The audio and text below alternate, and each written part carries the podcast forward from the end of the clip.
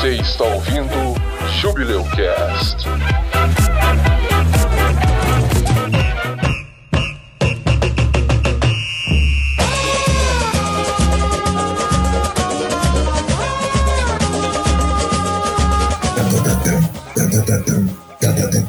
Que é isso, pai? Você tá, cê tá ligado que eu vou botar aquela musiquinha de samba, né? Do, do Star Wars lá no começo. Oi? Nossa, blasfêmia. A musiquinha de samba lá do. Não, do começo, vocês Edson. lembram? Que quando a gente Edson, jogava. Não, Nossa, Edson, não. Não, ué, não, ué, Não. tem o. Vai pro começo. Vai pro começo do episódio, sim. Fica aqui meu voto de repúdio. Ah, galera. não curte Não, tem do Harry Potter também, mas fica pro outro episódio. Oh, oh God, why?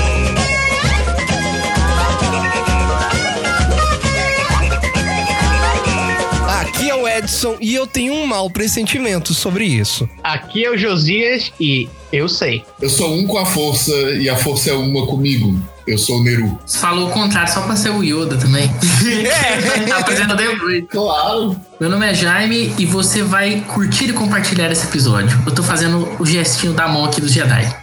Vocês estão vendo, eu já tô fazendo. Eu sou a Kami e partiu assistir Mandalorian. Sozinho. Opa! Eita. Eita. Gente, vou desligar aqui que eu tenho problemas matrimoniais pra resolver. Será que Neru sobreviveu à ameaça matrimonial? Descubra no próximo episódio do Jubileu Cast. É porque a gente grava essas apresentações só depois de gravar o episódio inteiro. Então, no próximo episódio você descobre se ele sobreviveu ou não.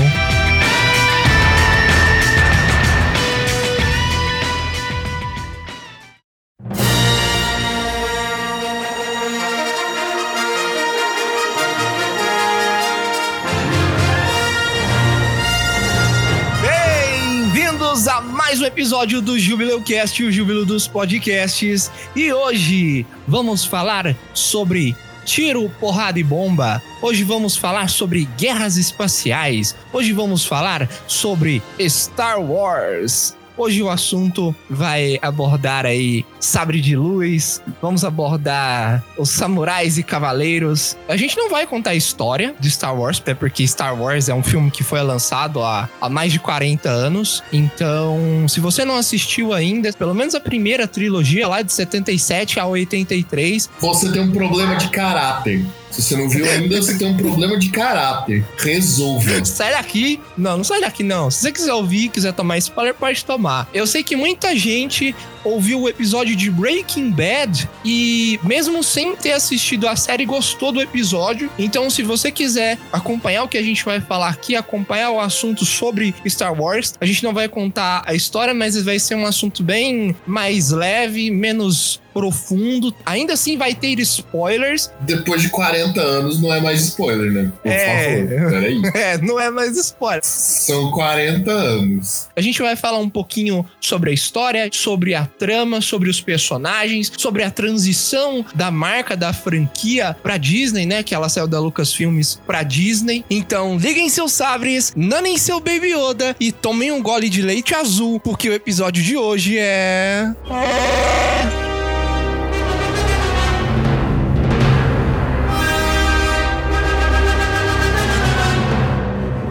Vamos lá. Star Wars é uma franquia que foi desenvolvida pelo George Lucas, né? Que depois criou a Lucasfilmes. É o mesmo cara que escreveu Indiana Jones também. E é uma, uma saga num universo muito distante, numa galáxia muito distante. Existe algo que permeia todas as formas de vida, que é a força. E essa coisa que permeia todas as formas de vida pode ser manipulada por algumas pessoas capazes de sentir a força. E essas pessoas, elas tipicamente ou são Jedi, ou seja, são do bem, tipicamente do bem, ou elas são Siths, ou seja, elas são do mal. Star Wars é bem bem mal, assim, é, o, o sabre verde ou azul contra o sabre vermelho, que é claramente do mal. A primeira saga conta a história do Anakin Skywalker, desde quando ele encontra o mestre Jedi dele até quando ele morre. Mas aí a primeira saga não é os filmes antigos, 4, 5, 6? Ou você considera a primeira saga cronologicamente? Cronologicamente falando, né?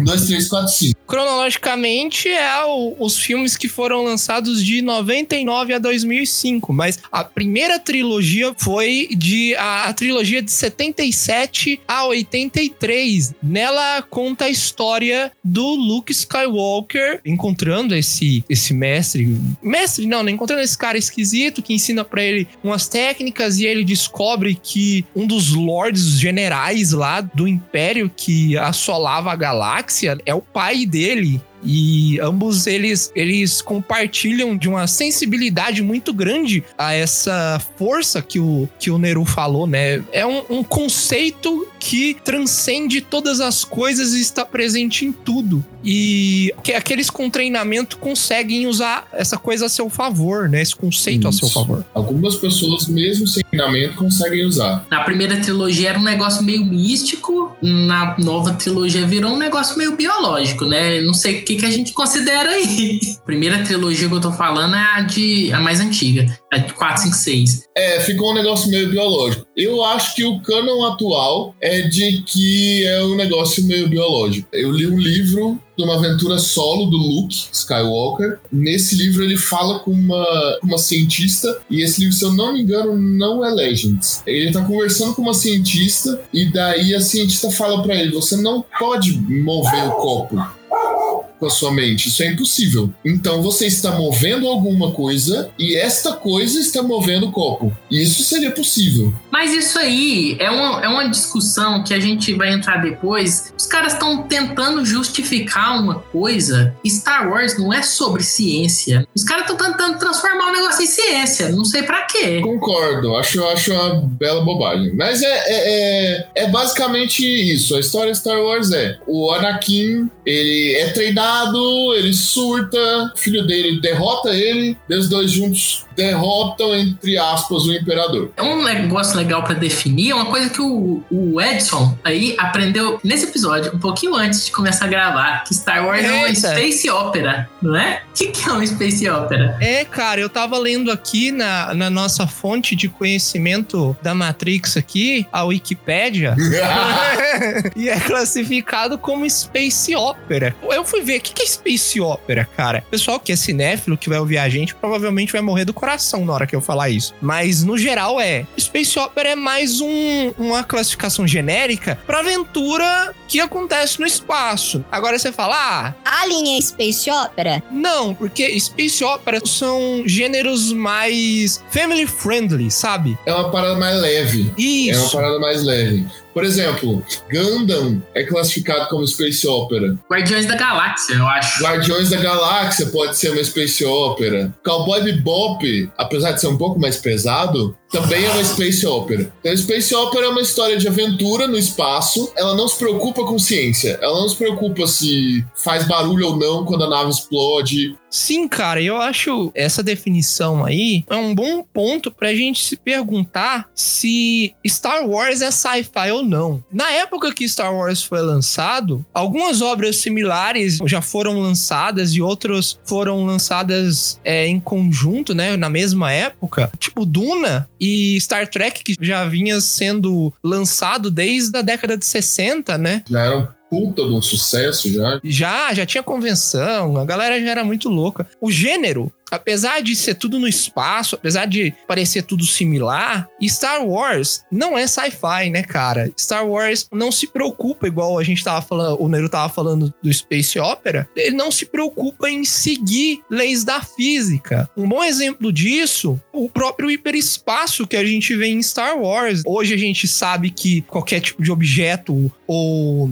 conjunto de, de partículas que chega à velocidade da luz é obliterado, né? Ele, ele se separa ele se desfaz. Que Star Wars não se preocupa com isso. Star Wars pega uns conceitos que se encaixam muito bem, né? Ah, É uma aventura no espaço. Só que a gente sabe que de um planeta ao outro em galáxias, você passa, tipo, milhares de anos viajando entre um planeta e outro. Mas para resolver isso, eles trazem o hiperespaço. A grande diferença, na verdade, é que se você for pegar o, o Star Trek, o Viagem nas Estrelas, é Jornada. isso, jornada. Existe uma tentativa de criar uma pseudociência, de criar uma teoria pseudocientífica para que as naves sejam capazes de entrar em dobra, né, como eles falam, de entrar em dobra e viajar pelo espaço. Mas o Star Trek ele se aproxima bastante. Tanto que Sim. tem um monte de coisas que ele previu lá, né? Um monte de É, coisas que verdade. apareceram lá, que depois se tornaram realidade. Eles Várias tecnologias. tem um grupo de gente ali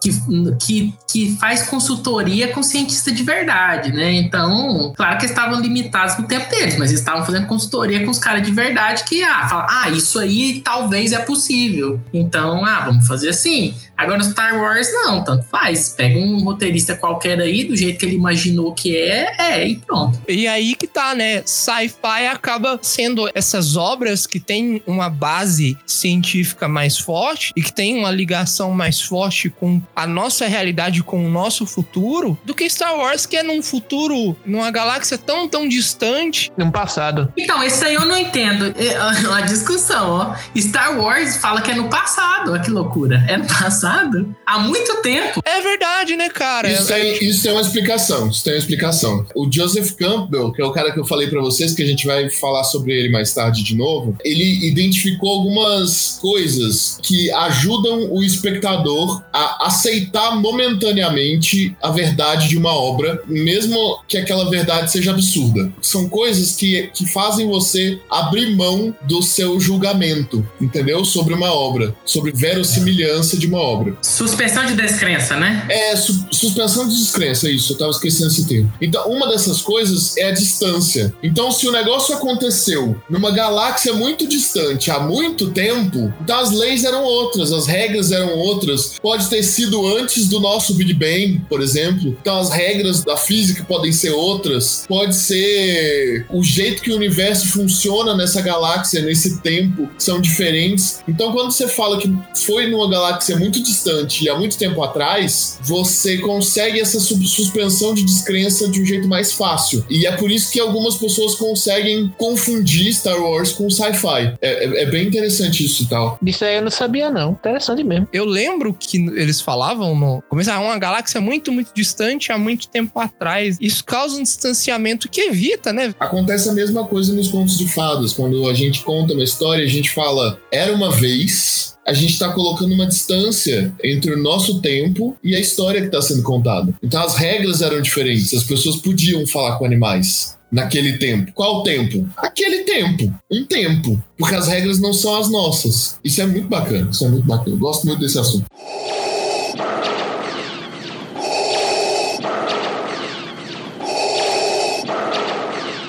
A gente tá nessa vibe aí, né, desse distanciamento, e muita gente pode considerar isso, esse distanciamento, como um defeito, mas é um- uma das belezas de Star Wars, tanto essa simplicidade, quanto o.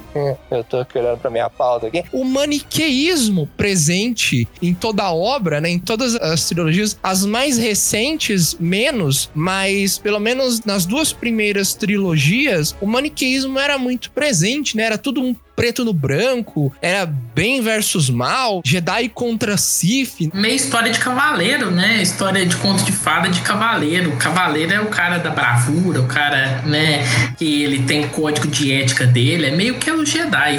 Aquelas famosos cavaleiros que, tipo, não, faço isso porque é o certo, não é por recompensa ou algo do tipo. O código de cavalaria, né? Tinha realmente um código de cavalaria. O cara era obrigado a fazer coisas corretas, né? O código Jedi é um código de cavalaria, né? Tanto que eles mesmos são chamados de cavaleiros Jedi. Essa coisa do, do maniqueísmo, ou seja, o maniqueísmo é quando as coisas são preto no branco. Quem é mal é mal e totalmente mal. Quem é do bem é do bem e totalmente do bem. As pessoas não têm tons de cinza, né? Essa era a ideia principal, uma das ideias do George Lucas quando ele escreveu. Essa ideia começou a diluir quando ele deu permissão para outros escritores escreverem livros e sagas, outras sagas, dentro do universo Star Wars. Então, quando você vai para o Old Republic, quando você vai para as Guerras Sith, quando você vai para as invasões do Comandante Troll, que acontecem depois, depois da Batalha de Avin e tal, essas coisas já tem tons de cinza porque não foi o George Lucas que escreveu. Então, a gente consegue ver essa diferença bem clara quando o George Lucas para de escrever. Nos filmes, a gente vê isso quando passa para Disney, que são outras pessoas que estão escrevendo, são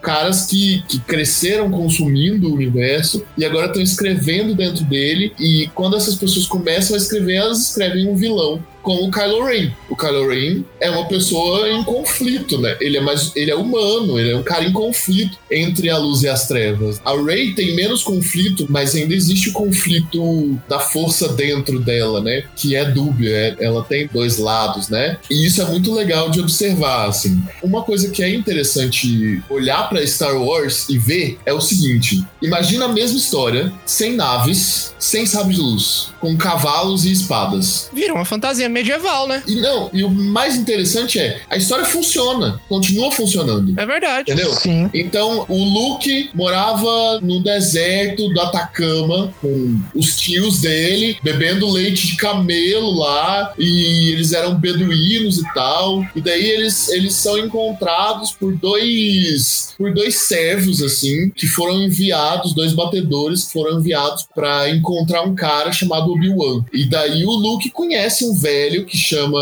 Ben, que é um beduíno também, mas é meio recluso, não anda com o resto da caravana. E daí o Luke ajuda esses dois servos a chegarem até o, o Ben. E lá o Luke descobre que o Ben conhecia o pai dele e tem uma espada guardada, uma espada muito bonita, guardada pelo Ben, que pertencia ao pai do Luke. Então, a história continua perfeitamente, a história dá super certo. Então a história funciona perfeitamente sem naves, sem sábio de luz. Além disso, é interessante observar nas vestimentas também, nos estilos de luta com sabre, que a história tem uma influência oriental muito forte, uma, uma influência samuraica muito forte. Tem ele os elementos orientais também na parte dos combates. É, uma coisa que eu, eu percebi, reassistindo algumas cenas da trilogia prequel, foi que existem estilos de lutas mesmo, eles dão nome aos estilos de lutas e tem as finalidades desses estilos de lutas. Por exemplo, o Obi-Wan ele tem domínio de dois estilos de luta. Tem os nomes, eu não lembro agora. Mas um, a finalidade dele é sempre priorizar a defesa, que é quando ele tá lutando contra o General Grievous. É, o General Grievous puxa lá os, os, quatro braços dele, começa a gerar o sabre, ele começa a ficar na defensiva, esperando justamente o local correto para poder efetuar o ataque e ser mais preciso, mais efetivo. E o outro é na parte clássica dos usuários de sabre de luz, mas sendo que também precisa de, um, de uma certa habilidade na deflexão dos, dos blasters, dos tiros de blasters. Ele tem um, como se fosse uma abertura maior, mas em compensação ele já fica pronto para defender qualquer tiro de baixo de onde vier a direção para poder ou ele refletir para se proteger ou ele refletir para causar dano também. Esse, esse negócio de estilo de luta, eu não tenho certeza. Eu sei que os códigos de Jedi e código, o código de Jedi mais, o código de Sith eu não, não lembro muito, mas o código de Jedi, o livro, o código Jedi, ele detalha essas formas, mas eu não sei se isso é cânone. É canon.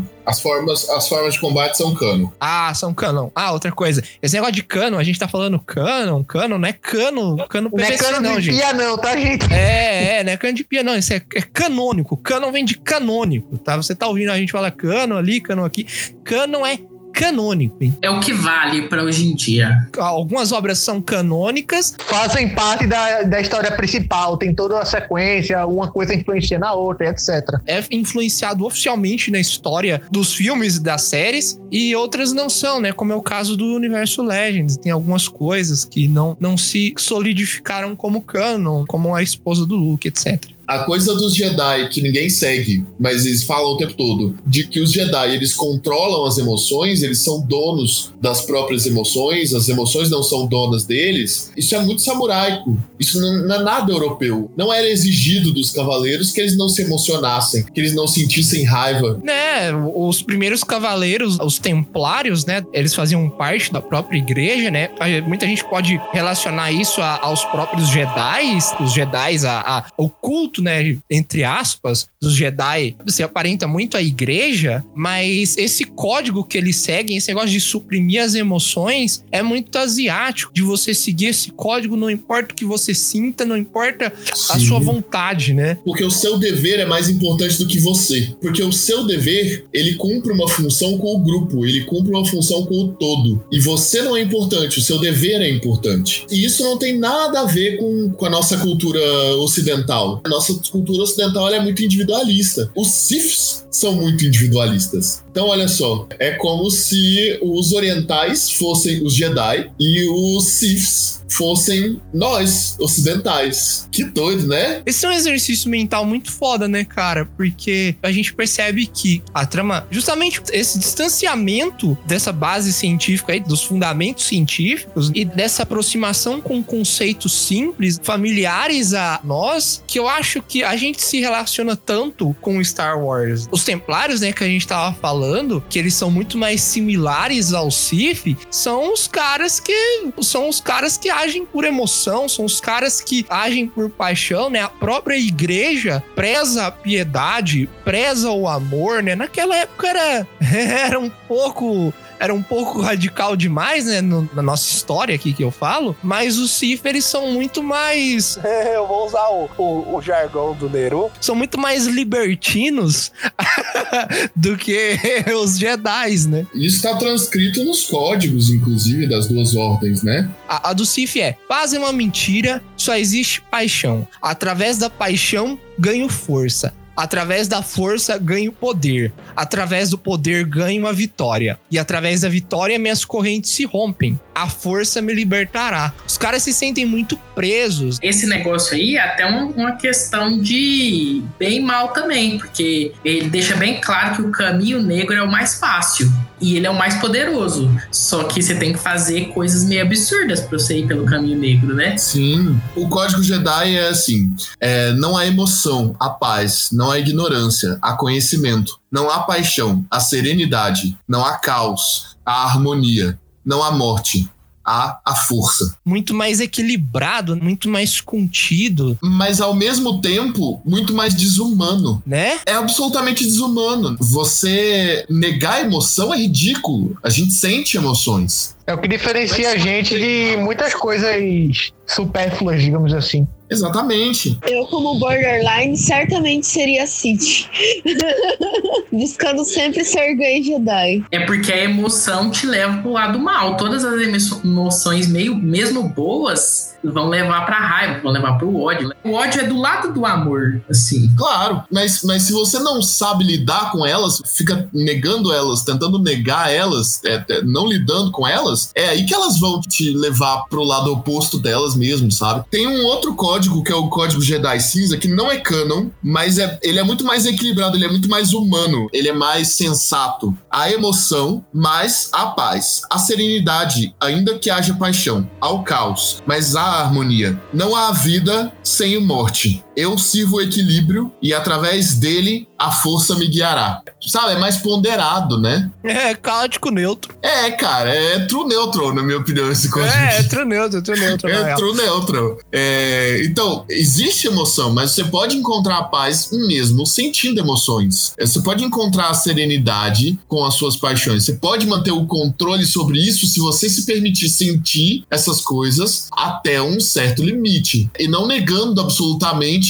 como os Jedi fazem, e não se entregando absolutamente a essas emoções como os Sith fazem. Então encontrar um equilíbrio entre essas coisas. E é por isso que eu acho que Jedi Cinza é foda. Mas é muito difícil fazer isso, muito difícil. Muito, muito. É por isso que é muito mais fácil ser o Jedi ou ser Sith, é muito mais fácil. Sim, sim, muito mais fácil. Ser um Grey Jedi é muito mais difícil mesmo. Andar no meio é sempre mais difícil. É verdade. Andar, an- an- andar na zona cinzenta é sempre mais difícil. Se você for pensar, Grey Jedi, o, o Jedi cinza, como cada pessoa tem ambições, tem desejos e tem gostos e, e desgostos diferentes, o aprendizado é diferente para cada pessoa. Teoricamente, né, pensando no universo de Star Wars, seria o caminho mais difícil a se seguir, mas eu acho que seria o que mais se encaixaria na, na pessoa que, que a gente falou, no True Neutral. É, mas o True Neutral não sei se é um bom herói, né? O True Neutral não é um bom herói. Isso é verdade. Aliás, o True Neutral é muito ruim pra personagens em geral, né? Pra personagens principais em geral. Uma pessoa que é absolutamente neutra não funciona em roteiros, né? Muito bem. Eu nunca vi, pelo menos. Ser indiferente em tudo, né? Porque é um caminho tão difícil que você tem que ser absolutamente voltado pra si mesmo. Então você não consegue servir a, a comunidade à sua volta. Se você não consegue servir a comunidade à sua volta, você não consegue ser um herói. Porque é um caminho muito difícil. Não, você consegue, mas o cara que ele é completamente neutro, eles pensaria, no que que isso me beneficia? Se não beneficiar ele, É. ele vai se sacrificar pelos outros? Exatamente. Existe um, um imperador maligno dominando tal planeta. Tá, mas as pessoas não passam fome. E antes dele, as pessoas passavam. A taxa de mortalidade infantil diminuiu 80%. Até que ponto esse cara é mau? Por que, que eu vou tirar ele do poder? É, cara, isso é verdade, né? Alguns planetas, em algumas obras, no Clone Wars tem isso, né? No, no Rebels também. Tem, O. Império, ele tirou alguns planetas da pobreza, né? Da, da escassez de comida e de recursos e tornou esses planetas potências econômicas, né? Sim, mas é tipo aquela questão do, do ditador, né? O cara tem um país e ele é um totalitário, e aí no país dele ninguém passa fome, não tem crime, não tem nada, só que ninguém é livre. Vale a pena? Até que ponto isso vale a pena? Então, essa, essa é uma discussão muito foda, aliás, da, da coisa do, do Star Wars, né? E é, uma, e é uma discussão tão presente na obra inteira. Assim, você pode até cortar isso se você quiser, cara. Fã de Star Wars. Tinha, me dá vontade de pegar a cara do filho da puta e esfregar no muro chapiscado, porque o cara não sabe ler, o cara é um analfabeto. Analfabeto e com problema de cognição, né? Porque beleza que ele não sabe ler, mas assistir também. É com problemas de cognição mesmo, porque o cara assiste um negócio e aí ele é fã do imperador, cara, entendeu? O cara, o cara quer viver sob o jugo do imperador, o cara é um imbecil. Eu acho que isso é falha de caráter mesmo, cara. O cara que ele fosse partidário pro Império, ele veria só a coisa boa. Falar assim, ah, o Império é muito mais organizado com o Imperador. Só que ele, ele não escolheria não ver as coisas ruins, ele escolheria não ver aquela parte ali que ele tá perseguindo certas pessoas, né? Que ele tá acabando com crenças específicas, que ele quer destruir uma religião, que são os Jedi, esse tipo de coisa. Sim, as pessoas não, não são livres pra pensar, né? Não sendo livre pra pensar, pra que tá vivo? Pessoalmente, eu acho impossível você, principalmente quando se você for falar de Jedi, Sith, de Império contra o, a República, cara, é impossível você não ser político, você não falar de política. Eu acho a discussão muito válida. Mas é, é igual o falou. Você, você vê de fora da caixinha, vê o, esquema todo, você tem uma noção muito maior do que tá acontecendo. Até político que é uma coisa que as pessoas se esquecem, mas na primeira trilogia a gente assiste o cara totalitário chegar no poder por meios legais. O imperador entrou legalmente como imperador. Exatamente. Ele não chegou com o exército, matou todo mundo, matou o chanceler e tomou o poder. Não, ele foi Democraticamente eleito. democraticamente eleito e quando ele desmontou o Congresso, todo mundo aplaudiu. E aí tem aquela fala da Padme, né? É assim que a liberdade morre entre gloriosos aplausos, é alguma coisa assim. E é do caralho. E aí o fandom de Star Wars, que é o pior fandom do mundo, eu, sério, é uma tinha, mano, me dá um ódio isso. Os caras os cara assistem o negócio, os caras gostam, os caras consomem o negócio, e os caras não entendem o que eles estão vendo, mano. Nossa, mano, eu tenho um. Nossa, nossa, mano, me dá. um- Nossa, eu vou me mutar aqui. Calma, calma. Neiro. Me deu uma pressão. Calma. Uma pressão.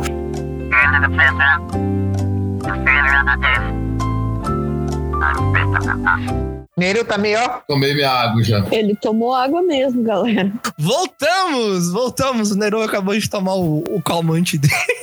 quê? Voltei, tomei meu calmante, tô mais de boa. A gente tava falando sobre caminhos, sobre escolhas, sobre é, seitas, não exatamente seitas, mas sobre grupos, caminhos que cada personagem segue. E eu acho que isso liga muito bem com o assunto que a gente vai falar agora, que a gente, a gente falou do autor lá atrás do Joseph Campbell. E a gente vai falar do Jornada do Herói. A Jornada do Herói é um, é um conceito, seria, que o Jorge Lucas usou para desenvolver Star Wars? A gente fala, na verdade, que a jornada do herói ela foi, ela não foi inventada pelo Joseph Campbell, ela foi descoberta pelo Joseph Campbell. Joseph Campbell era um mitólogo, ele estuda mitologia e ele é um mitólogo geral, ou seja, ele estuda todos os mitos de todos os povos que ele consegue pôr as mãos. E aí, estudando mitologia comparada, ele percebeu que todas as histórias de heróis, é, essas histórias que duram milênios e que a gente continua contando para sempre, todas essas histórias elas têm basicamente a mesma estrutura. Alguns pedaços às vezes mudam de ordem, às vezes eles mudam de lugar e alguns pedaços são opcionais, mas todas as histórias têm uma estrutura que é semelhante. E o interessante é que, é que essas histórias elas tocam a gente, sabe? Elas, elas tocam o ser humano de uma forma subjetiva muito poderosa. Então é muito comum que essas histórias perdurem por muito tempo, né? Então Harry Potter segue a jornada do herói, Star Wars segue a jornada do herói, Gilgamesh, que é, é o primeiro herói que se tem registro na humanidade, assim, segue a jornada do herói também. Essa jornada do herói, eu não sei se é tecnicamente, se é um jargão mais técnico para cinéfilo, para dramaturgo, mas ela é chamada também de monomito. Isso, monomito. É um termo mais acadêmico, na verdade. Se você não tá ouvindo a gente pelo site, se você tá ouvindo a gente por algum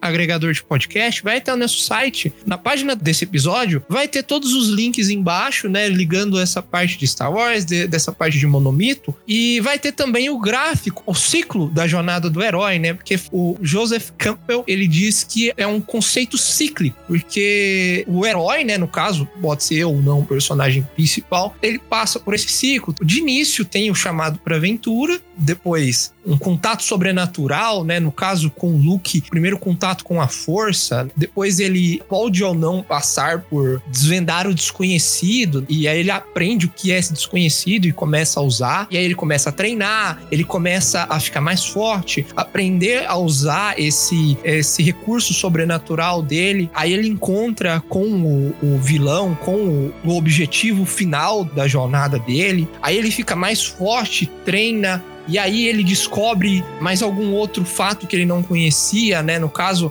o Luke, ele descobre que o general do imperador lá do, do império era o pai dele. E aí no último filme, o pai dele ajuda ele, né? E aí recomeça o ciclo. Basicamente é isso. Eu expliquei bem por cima, bem, bem por cima, com uma simplicidade absurda. É, não, se for falar profundamente sobre a jornada do herói, a gente tem que fazer uns três vídeos só sobre isso. É, não, tem que fazer uns três episódios para falar só, só disso, né? É, e a gente vai ter que fazer uma graduação antes de fazer os vídeos também. Eu acho que tem um jeito mais simples lá, que o pessoal fala que, ah, ele recebe o chamado, aí ele recusa o chamado, aí ele não sei o quê. Os, 12, os 12 passos, estou aqui com eles aqui na minha frente. Status quo cotidiano, ou seja, você tá lá na sua vidinha tomando seu leite de seu leite azul. É, chamado para aventura, chegam os droids recusa procrastinação. Ele fica com medo de sair, os tios não querem que ele saia e tal. Mentor, Obi-Wan, primeira travessia. A primeira travessia é a chegada até o Han Solo, né? Testes aliados e inimigos. Quando eles encontram o Han Solo, eles passam por aquela treta lá no, no bar, encontram o Boba Fett tem que fugir.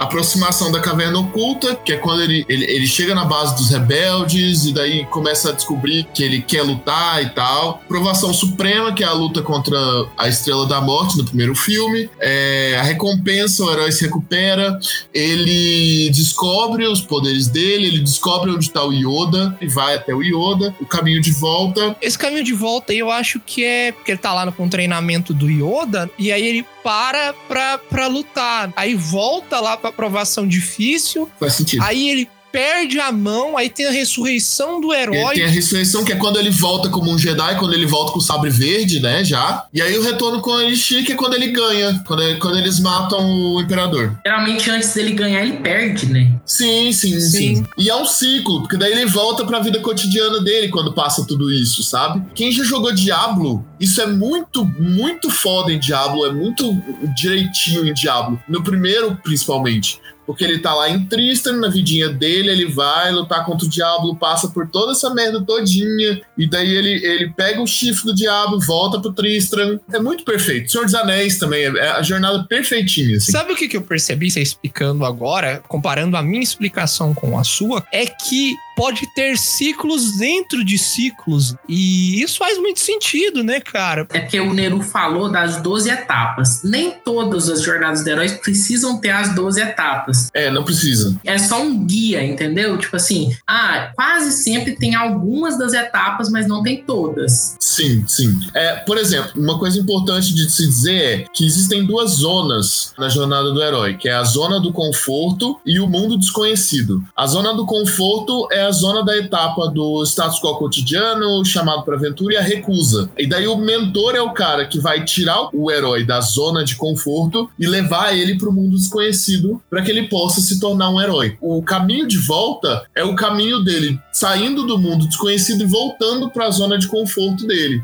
E isso nem sempre acontece nessa ordem. Essas coisas nem sempre acontecem nessa, nessa ordem e nem toda história tem todos esses 12 passos. Tem muitas maneiras de você entender isso. Eu encontrei uns três ou quatro, umas três ou quatro maneiras explicando com passos diferentes, com ciclos diferentes, né? Mas o, o, que, o que a gente tem que prestar atenção é que isso, isso é bem similar, né? É quem gosta de anime vê muito isso, né? Anime tem muito de jornada no herói. Com certeza. Quem lê quadrinho também, quadrinho, dependendo do quadrinho que você lê, é puramente jornada do herói. Então, completamente, completamente. Homem-Aranha, cara, a vida do Homem-Aranha é uma jornada do herói atrás da outra. E você percebeu uma coisa que é, o Joseph Campbell ele não criou isso, porque isso já existia nas histórias antes dele chegar com essa descoberta. Ele só constatou, né? Ele só constatou, porque ele viu esse padrão na forma dos humanos contarem histórias. Então não quer dizer que às vezes o cara fez essa jornada do herói sem saber que ele estava fazendo a jornada do herói. Muitas vezes no passado, antes dele ter descoberto isso, né? Hoje em dia, às vezes, as pessoas podem fazer de propósito, mas antigamente você poderia talvez fazer essa própria jornada do herói sem até saber que você estava fazendo a jornada do herói, né? Senhor dos Anéis é um exemplo. É a jornada do herói perfeita, direitinho, e o Tolkien é mais- bem mais velho do que o, o Campbell.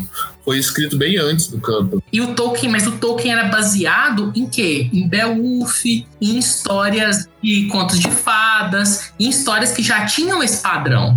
Mas aí misturando isso aí, o surgimento com a constatação e tal, justamente por essa constatação até de fato que eu pergunto pra vocês, a jornada do herói, vocês acreditam que a jornada do herói, ela faz tanto sucesso assim, ela é tão usada, né, justamente por ela ser tão bem sucedida em tramas e tal, porque a gente se identifica com a superação, com o caminho, né, justamente às vezes nós nas nossas vidas passarmos por caminhos muito similares a essa jornada do herói? Eu acho que num, numa proporção menos épica, todo mundo passa pela jornada do herói, em algum aspecto, sabe? A jornada do herói da, da vida. De coisas É. que você tá, tipo, sabe que tem que fazer. Logicamente, como a, gente já tinha comentado aqui, não é obrigatório ter todos os passos, mas, tipo, tem vezes que a gente recusa fazer algo por ter receio de que vai dar errado ou do tipo. Aí vem, chega alguém, bota pilha pra gente fazer, a gente vai, faz, aí quebra a cara. Aí vê que devia conseguir de outra maneira. Aí vai, se prepara, vai, faz e consegue. E por aí vai. Que foda, né, cara? Que foda a gente pensar nisso. Eu acredito que é por isso que isso faz tanto sucesso, né? Por trás de Naruto, por trás de, de tramas como o próprio Harry Potter, Hércules. Hércules, as grandiosas Odisseias, né? Odisseias gregas, todas essas obras, todas essas, essas histórias. Carregam essa jornada do herói. E eu acho que por isso que nós humanos, justamente por sermos assim, justamente por termos essas crenças e passarmos por essas dificuldades, que a gente se identifica tanto, né? Por isso faz tanto sucesso. Quando começou lá nos, nos mitos, com certeza deveria ser tipo a galera testando, os contadores de histórias, testando por histórias que iam funcionar com o público. É, porque até a gente falar disso, acho que às vezes o Nero sabe mais, mas, por exemplo, lá na Grécia eles tinham lá os estilos de fazer teatro, né? Então, essa jornada do herói seria mais como eles faziam a tragédia, né? Então, o cara que às vezes provavelmente que se dava melhor, escrevia melhor tragédias, era esse cara que ele tinha um domínio sobre esse essa fórmula só que a gente não sabia ainda que era uma fórmula, né? As pessoas iam copiando os melhores a fazer esse tipo de coisa. Tanto que as tragédias gregas eram muito parecidas na fórmula uma com a outra, né? Sempre tinha um herói, o final sempre era trágico, sempre tinha uma ordem mais ou menos assim É, também. as, as tarefas de Hércules lá. Tem um conjunto de regras para as tragédias. E esse conjunto de regras é bem correlato à jornada do herói. Apesar de que, é, realmente, as pessoas não tinham, ainda não sabiam da jornada do herói, ninguém tinha codificado isso ainda, mas era do caralho, assim, era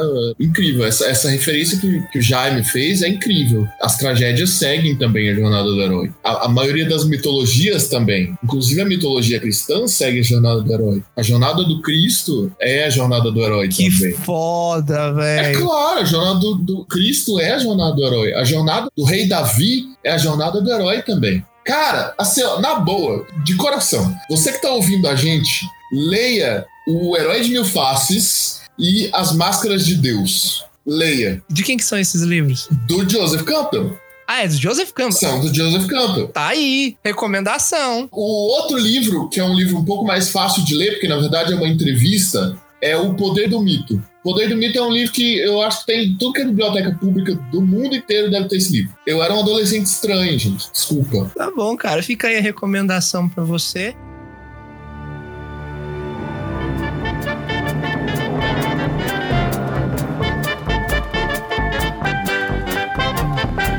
Bom, voltamos. A gente já falou, explicou o que é Star Wars, já explicamos pra você sobre a jornada do herói, sobre esses conceitos um pouco subjetivos à trama. Isso todos mais relacionados às duas primeiras trilogias, mais a primeira, que é o, o Star Wars mais raiz, Star Wars em, em sua condição mais pura. Como eu disse no começo, como eu disse na introdução, Star Wars passou, né? Ele era da Lucasfilms e passou pra Disney recentemente, não tão recentemente assim. A Disney adquiriu a Lucasfilm. Foi em 2011, que foi em maio de 2011, 4 bilhões? por 4,05 bilhões de dólares da época. Vai fazer 10 anos ano que vem, né? Vai fazer 10 anos ano que vem. Foi em maio de 2011. Desde então, bem como o Nero disse, Star Wars já não estava sendo escrito totalmente pelo George Lucas. No momento que essa venda foi consolidada, né, aí já passou para as mãos de, de outra pessoa que, que não fosse o George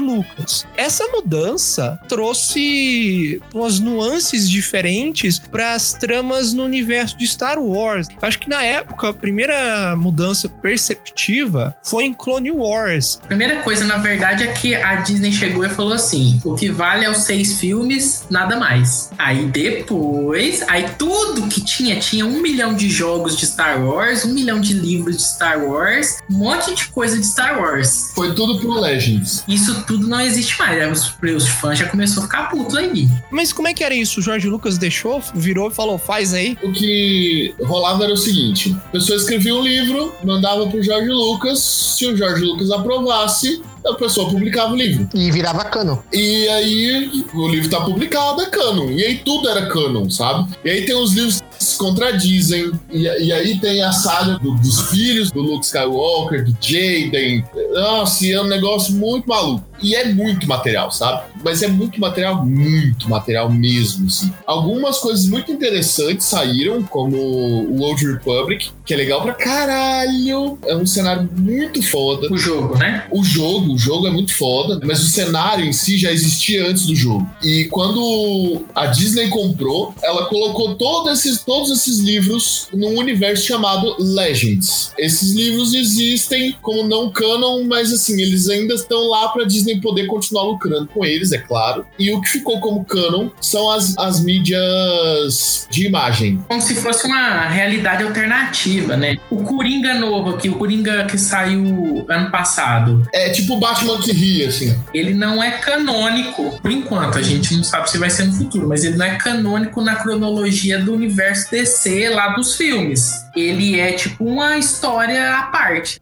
Porque o Coringa de verdade lá é o Jared Leto, né? Meu Deus.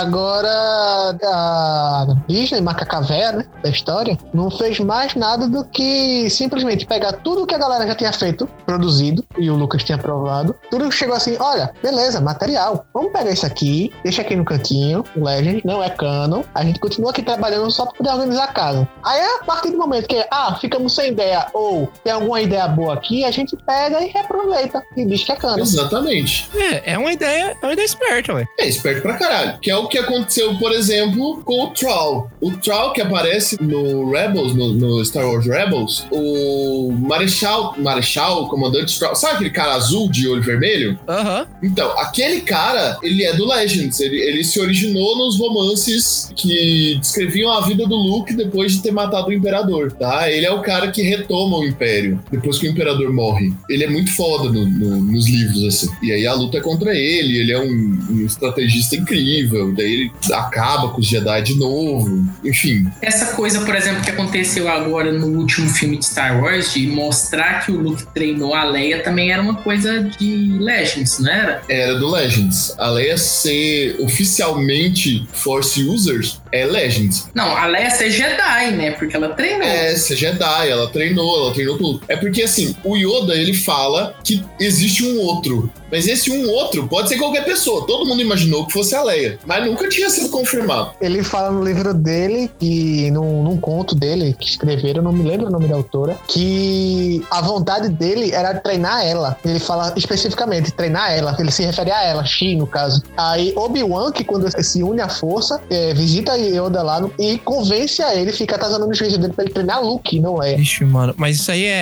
canon, isso aí? Tem umas loucuras também, tem é fanfic. Não sei se isso é fanfic. Eu também não sei, Eu não. já vi essa parada, eu só não sei se isso é canon. Não lembro se é cano, mas não é fanfic. É um, é um livro mesmo de contos. Conto do Yoda, se não me engano, é There's Another. Mas é Legends isso. Isso é Legends. Tem cara de ser Legends. Mas agora a Leia era Jedi oficialmente, o que é incrível, o que é maravilhoso. É porque o Legends é. é de definição aqui agora. O Legends é a fanfic. Só que tem umas fanfic boas e umas fanfic ruins.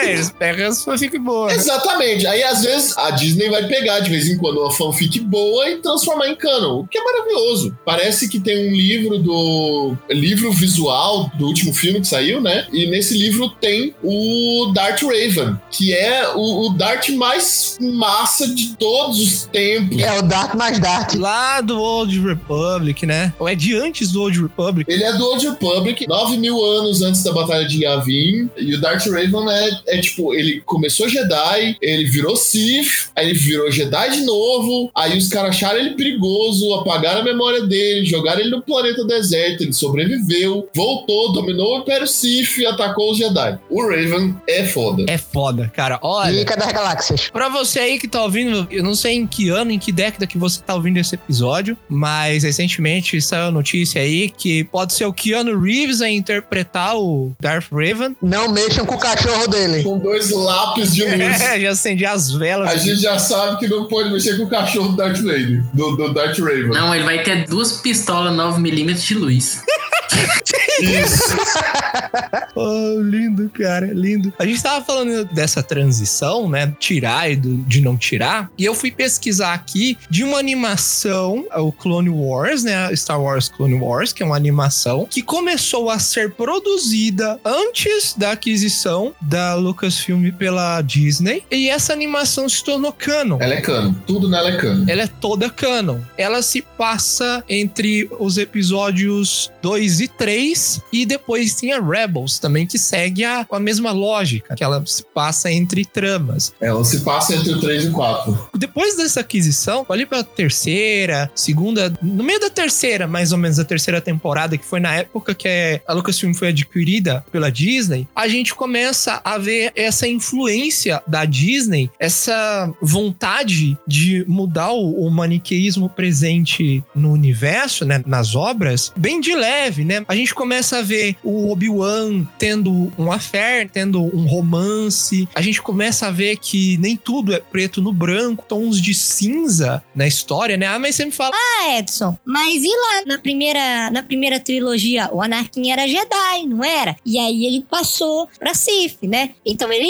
ele teve um lado cinza. sim, teve, cara, mas o negócio do Anakin é que ele passou Não, Anakin não passou pro lado cinza, não. Ele foi de bonzinho pra matar 30 crianças. Foi do, do, do Exatamente, preto pro branco. É. Do nada, assim, ó. Pá! e sim, ele saiu do preto pro branco. Ele não foi pro cinza, não. Sim, não teve. Se teve um momento cinza ali, foi na hora que ele tava no É, banheiro, ele, ele, soltando ele barro foi do ali. bonzinho pra chacinar uma cidade inteira, uma tribo inteira, porque tinha sequestrado a mãe dele. E a partir daí foi só buraco pra baixo, galera. Não tem nada de bonzinho depois Sim, disso. então assim, aí que tá, né? Não, não teve um ponto cinza ali. Foi o virar, o, virar de um interruptor, entendeu? Tava, a luz estava acesa e apagou. Foi o que aconteceu. Mas o que acontece depois dessa aquisição da Disney são esses tons de cinza, essas nuances que são menos, é, menos extremistas, menos típicas da obra até o momento, né? E a gente vê eh, essas nuances aos poucos aumentando. A gente vê o Ezra lá em Rebels também nesse dilema, nesse lado cinza. Na nova trilogia também, como a gente falou ali atrás, o Kylo Ren, né, cara, é um personagem que, claro que ele fica mais do lado negro, né? Mas ele transita muito nesse lado cinza, né, da, da Ele tá história. em conflito com o lado negro, o que é muito curioso, porque a gente viu personagens em conflito com o lado luminoso. É, e tem uma parada que teve no primeiro filme que foi até estranho. O Kylo Ren fica falando assim: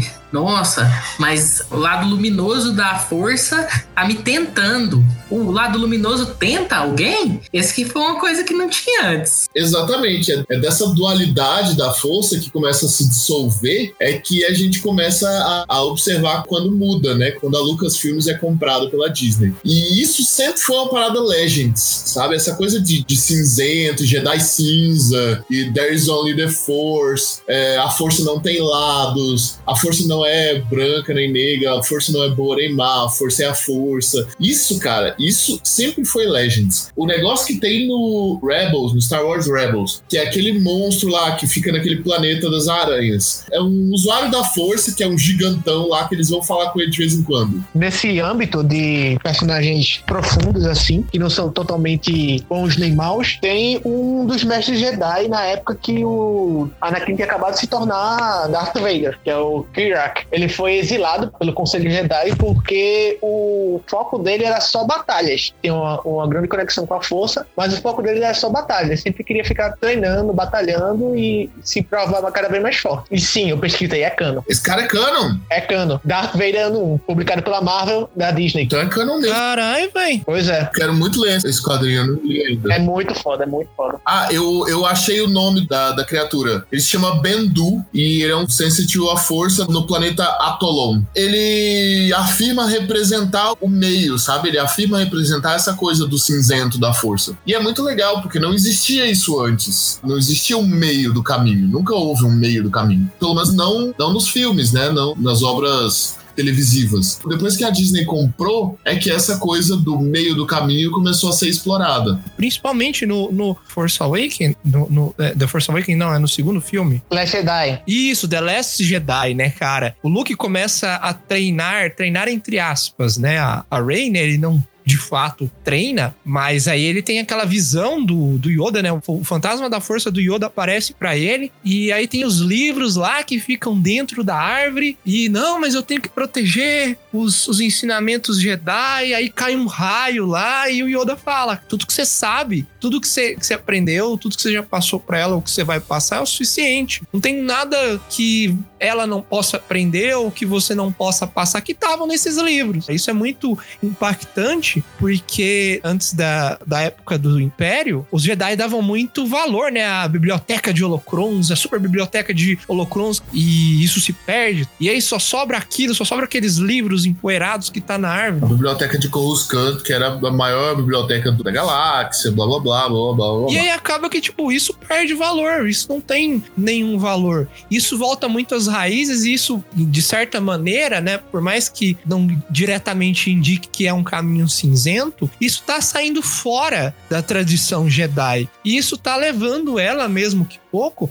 pro lado cinzento, tanto ela quanto o próprio Kylo Ren, né, que depois fala com ela e, e é tentado pelo lado luminoso da força. Eu acho que é esse o caminho que a Disney tá tomando, é construir um lado cinzento da força como canon, né? Não sei se vai chamar Grey Jedi, mas eu gostaria que chamasse, mas não sei. Mas construir os Grey Jedi como canon, assim. Se é que vai existir. Eu acho que não, porque eu acho que esse era o caminho que o 8 tava tomando, mas o 9 meio deu uma desconsiderada. Isso é verdade, o filme 9 deu uma desconsiderada no filme 8, isso com certeza. Uma coisa que eu acho que é uma diferença da Lucasfilm na Disney pra Lucasfilm fora da Disney, além de dinheiro, é claro, que a Disney tem muito mais grana, a demonstração que a Disney faz de que ela consegue fazer qualquer tipo de filme com a saga Star Wars. O que, que eu quero dizer com isso? Quando a gente que é fã pra caralho assiste Rogue One, a gente chora o filme inteiro. Porque aquilo lá,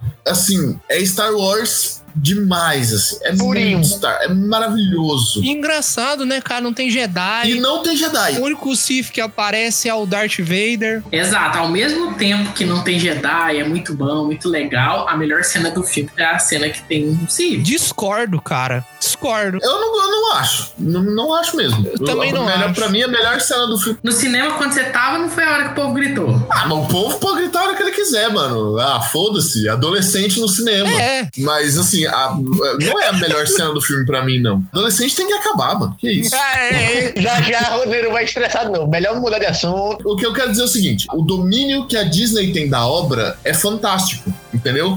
Eles conseguem fazer Rogue One, que é um filme maravilhoso, e eles conseguem fazer o Han Solo, que é um filme absolutamente esquecível. Eu não lembro mais o que acontece no filme. é. Eu tão esquecido que eu nem assisti. Não é que o filme é ruim. O filme não é ruim. Mas é um filme, assim, Nhé. que é absolutamente esquecível, sabe? Mas ao mesmo tempo, é um filme que ocupa um nicho. Todo mundo gosta do Han Solo e as pessoas que gostam do Han Solo vão assistir o filme do Han Solo. Enquanto isso, a Disney faz Mandalorian, que é do caralho, e mostra os, os Mandalorianos que não foram explorados nos outros filmes. Sempre foi meio, meio fanfic essa parada de Mandalorianos. Porque botaram Boba Fett pra poder pegar Han Solo, sendo que Boba Fett praticamente não fez nada no filme. O Boba Fett não é um bom personagem no filme. Não, mas esse negócio de Mandaloriano foi inventado simplesmente porque eles fizeram um capacete muito maneiro pra um caçador de recompensas e aí eles inventaram tudo isso aí em cima do negócio. Exatamente. A galera gostou muito da roupa do cara, apesar de que a, a aparição do cara no filme é, é bosta, é, é ruim. O jeito que ele morre é ridículo, o jeito que o Boba Fett morre. É mesmo. Eu, eu gostaria É de fazer um comentário aqui, um- um- uma observação. Amor, por um acaso você assistiu Mandalorian sem mim?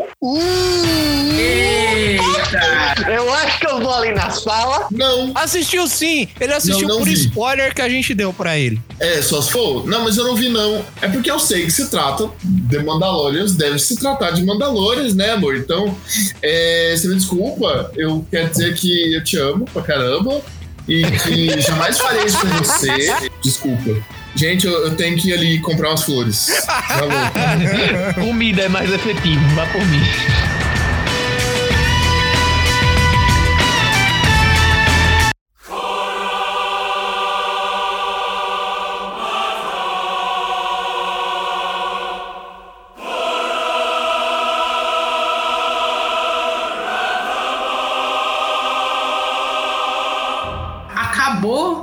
A trilogia nova. O que que você acha que vai ser no futuro? O que que você quer? Tirando o que a gente já sabe, que o próximo filme vai se passar no passado, eu a, a gente acho que já se sabe disso, né? Acho que não é certeza, não. Não tem certeza não ainda. Acho que não é certeza, não. O que, que você gostaria que rolasse agora, Edson? Tirando. Acabou a trilogia. O que, que você gostaria que rolasse? Tiro, porrada e bomba. Não, brincando.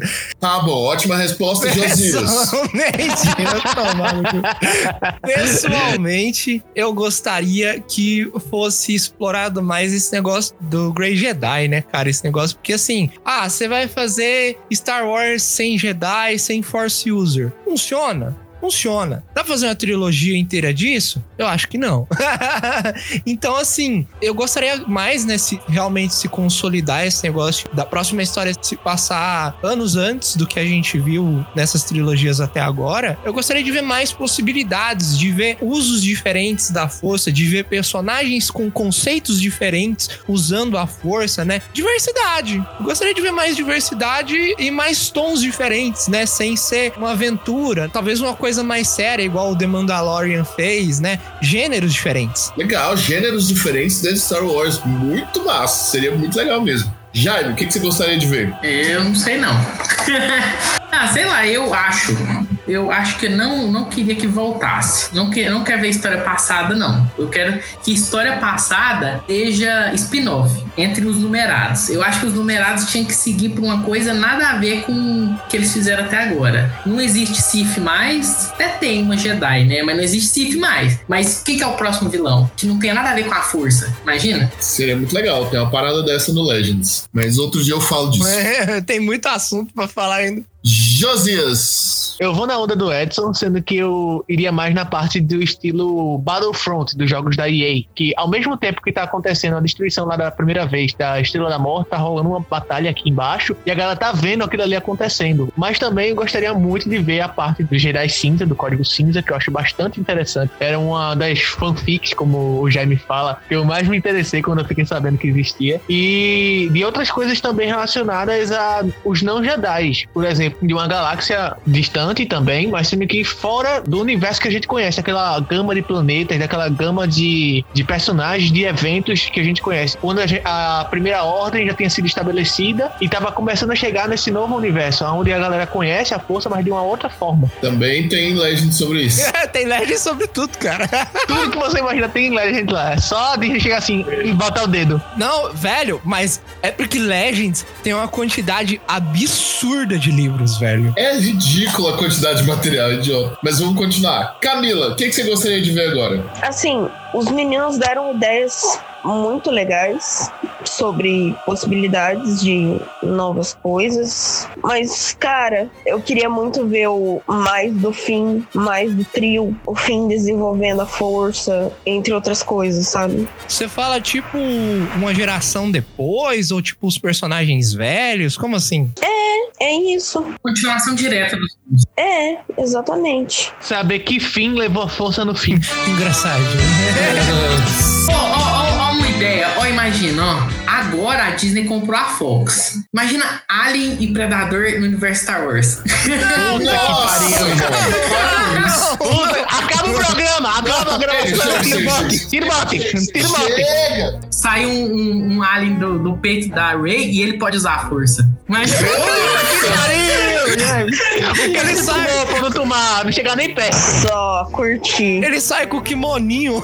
Já sai de kimoninho já. Eu, o que eu gostaria de ver é porque a parte que eu mais gosto do universo Star Wars é o Old Republic. Então eu gostaria muito de ver uma sequência de filmes sobre o Old Republic. Mas eu concordo com o Jaime que seria interessante seguir a história. Ou na linha que a Kami falou, de continuar a história da Rey, do Finn, ou que fosse mais tarde, que eles enfrentassem outro tipo de ameaça, mas que fizessem também uma. Nem que fosse só uma trilogiazinha no Old Republic, ou fizessem uma série no Old Republic. Old Republic é um universo muito rico, porque ainda não existia a regra do 2 dos Siths. Então existiam muitos Siths, existiam várias ordens Siths diferentes. E isso poderia ser um Game of Thrones do Star Wars. Assim. Oh, que foda. Ia ser foda pra caralho, saca? Eu ia gostar muito. Mas eu, eu não sei, eu não sei se eles vão fazer isso. Eu tava pensando aqui no, no que você falou mesmo aqui agora, em relação com o que eu tinha dito agora também, cara, ia ser muito legal. Você vê histórias em escalas menores. O The Mandalorian faz isso e isso funciona muito bem. Ainda é Star Wars, mas é tipo assim, você pode muito bem contar uma história sem ter a, o futuro da galáxia em jogo. Você contar histórias mais pessoais. Uau. dentro de uma cidade. É, tanto que eles, eles subiram tão rápido esse negócio do poder que eles tiveram que destruir a Estrela da Morte três vezes. Então, Mas, Não, e provavelmente vão continuar destruindo estrelas da morte, várias delas. é, não tinha pra onde ir, né? Não tem mais, pra- não tem mais poder. Depois que você cria uma arma que destrói um planeta, o que, você vai fazer, mano? É, o que mais que tem pra fazer? Dá raios da força pra um imperador que morreu há 40 anos atrás e sobreviveu e destrói a arma gigante só com raio que destrói planetas. Eu acho que isso é o limite. Que faz todo sentido. Só quero deixar claro que faz sentido. Mais um pouquinho o Goku sai do hiperespaço, hein? Olha, eu gostei do filme. Vocês querem continuar isso? A gente tem mais duas horas de gravação aqui? bora, bora terminar essa porra.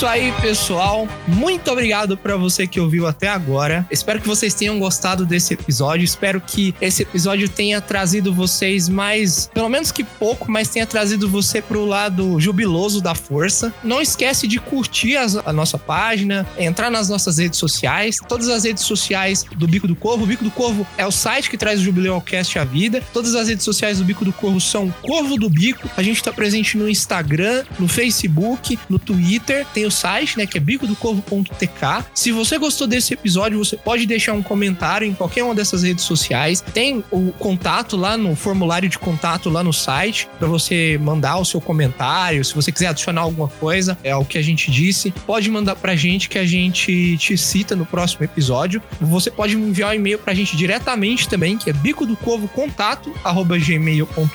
A gente ficou com vontade de falar mais porque Star Wars tem muito, muito mais assunto que a gente não abordou. Vai ter, como sempre, vai ter mais episódios falando sobre esse assunto futuramente. Fiquem tranquilos, continuem acompanhando a gente que com certeza vai ter mais falando sobre Lost, sobre a segunda temporada de The Mandalorian que tá chegando aí. E é isso. Galera, se tiver algum tema, algum assunto que a gente já falou e vocês gostariam que a gente fizesse, falasse mais, façam barulho que a gente vai ouvir vocês. Vocês é, É, é, a, é a voz da gente. A gente decide as pautas aqui, a gente traz coisas novas pra vocês. Mas se eles disserem assim, cara, eu tô muito querendo saber mais sobre isso aqui, beleza, manda, manda mensagem pra gente que a gente vai vir falar aqui, comentar mais sobre isso. ou de um assunto que a gente não falou ainda, né? Tá querendo ouvir a gente falar de algum assunto. Menos Friends. É, menos Friends e House. Não, não, Friend, Friends House é bom. Vamos fazer. Próximo é Não. Friends depois é House. E Não. Jaime vai vir gravar sozinho. E aí? Ah, vai lá. Vai gravar Eu venho, eu gosto de House. solo. I'll be there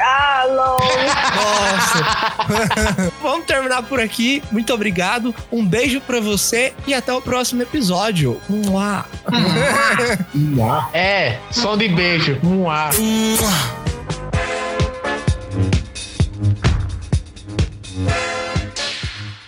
Remember, the force will be with you.